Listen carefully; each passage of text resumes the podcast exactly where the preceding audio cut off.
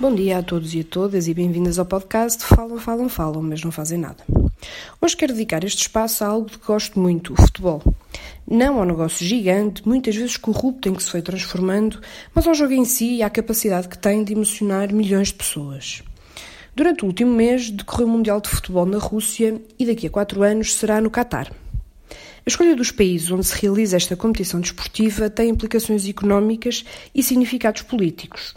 As candidaturas dos países reproduzem esses interesses, umas vezes procurando as vantagens financeiras, muitas vezes dando prioridade às vantagens políticas que daí tiram. E a liberdade de expressão e direitos fundamentais são postos em causa na Rússia todos os dias.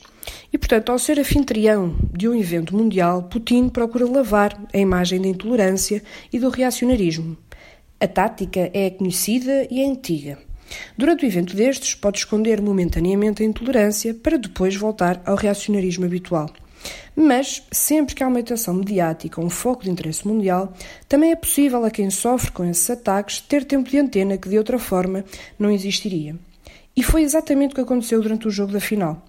Um grupo de pessoas ligadas às Pussy Riot invadiu o jogo, conseguindo assim chamar a atenção mundial para os ataques à liberdade, as, as prisões de opositores políticos e discriminações do regime de Putin.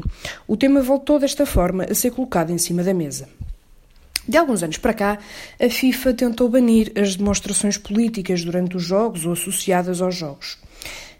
A claque do Celtic de Glasgow, por exemplo, foi multada por envergar bandeiras da Palestina. Num outro exemplo, Pep Guardiola, treinador, foi multado por mais do que uma vez por envergar o laço amarelo pela libertação dos presos políticos catalães. E estes são apenas dois exemplos de como, através do futebol, foi possível, em poucos minutos de emissão mundial, fazer passar uma mensagem a milhões de pessoas. E isso tem uma importância extrema. Não sou adepta daquela ideia de que o futebol ou o desporto apenas servem para alienar as pessoas, porque acredito também pode fazer parte do confronto político e deve. Voltando ao Mundial, este ano foi a França que levou o caneco para casa. A importância de uma equipa, em grande parte filha de imigrantes, é incontornável.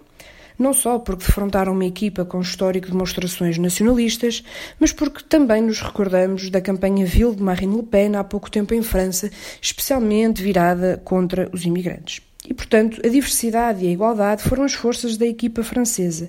E essa lição não pode ser esquecida e que não seja esquecida, especialmente no futebol.